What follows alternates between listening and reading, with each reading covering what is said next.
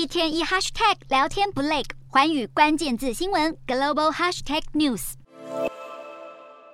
哈萨克外交部公布，中国国家主席习近平将在九月中旬前往该国访问。此消息一出，受到各界关注。国家元首出访本来是件稀松平常的事，不足为奇。但这对足不出国两年多的习近平来说，可是非比寻常了。最近一次习近平出国访问的时间是在二零二零年一月中旬前往缅甸，适逢中缅建交七十周年之际。不过之后因为全球 COVID-19 疫情爆发，习近平至今一直待在国内，今天的国际新闻评论要来谈谈，足足有两年八个月之久，习近平没有外访行程，如今终于要步出国门，首站就选在哈萨克。习近平恢复国际访问的考量为何？对内对外又具有哪些政治意涵呢？过去两年多，习近平就算足不出国，但仍会以视讯通话的方式参加国际多边峰会活动，以及与其他国家元首进行电话沟通，也会有其他国家元首到访中国进行接待。此外，中国外交高层官员也频繁出国进行交流与谈判。换言之，习近平长时间不出国。但这并不等于中国与国际社会断了联系，也不能因此推论中国是闭门锁国。不过，元首出国访问有其代表性意义。身为全球性大国领袖的习近平一直待在国内不出境，确实令人好奇，习近平有什么顾虑？今年正逢中共二十大开局的首年，准备迈入第三任期的习近平，对于国内政治情势发展，心态上自然是小心翼翼。再加上疫情的不确定性，为了防范党内反其势力借机夺权政变，以及生怕出国染疫的健康顾虑，选择不出国也是出于有限理性判断后的决定。顶多来一个类出境到香港出席新任特首李家超的就职典礼，尚属合情合理。可以说，这是经过政治精算后的结果。随着中共二十大举办的时间敲定，预计将在今年十月十六日正式登场。外界评估中共内部权力分配应该是已尘埃落定。习近平连任一事应当毫无悬念，在没有政治顾虑的前提下，以及防疫路线有和国际接轨的可能，那么习近平要恢复出访就会顺势展开。一般来说，最有可能是落在今年十一月中旬在印尼举办的集团体峰会。毕竟，习近平未离开中国的时间已创下集团体领袖的记录。不过，习近平将在九月十四日到访哈萨克的消息一出，引起外界议论纷纷。主要原因是在中共二十大召开前出。国这是非非常不寻常的时程安排，毕竟在这一个月内，中国内部的政治活动会非常激烈，除非习近平连任及党内权力分配已完全底定，否则在二十大尚未正式开场之前，国内情势还是会有风险存在。显然，习近平对于政权地位已胸有成竹，才会选择在这个时间点踏出国门。当然，习近平久久未出国，如今决定踏出国门，选择到哈萨克访问，势必有对外战略。布局及地缘政治的考量，不仅只是到访哈萨克，更接着前往乌兹别克参加中国发起的上海合作组织年度峰会。由于中亚地区是中国推动“一带一路”倡议的重地，明年又是习近平提出该倡议的十周年纪念，赶在中共二十大开局之前出访中亚国家，一方面展现中国对该地区的影响力，另一方面借此来彰显习近平最有把握的外部制衡能力。最有趣的是。同个时间。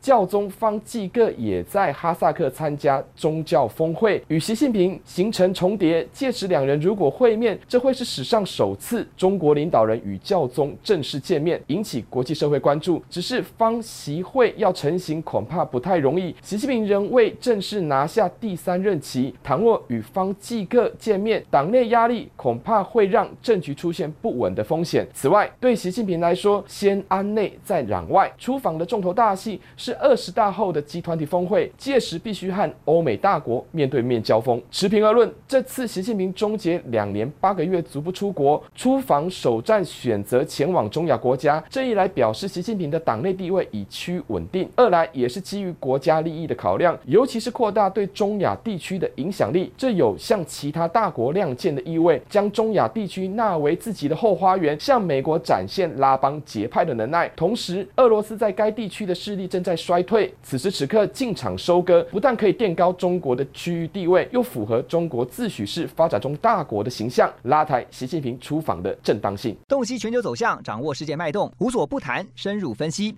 我是何荣。寰宇全世界全新升级二点零版，锁定每周三、周六晚间九点，寰宇新闻 MOD 五零一中加八五凯播二二二以及 YouTube 频道同步首播，晚间十点完整版就在寰宇全世界 YouTube 频道。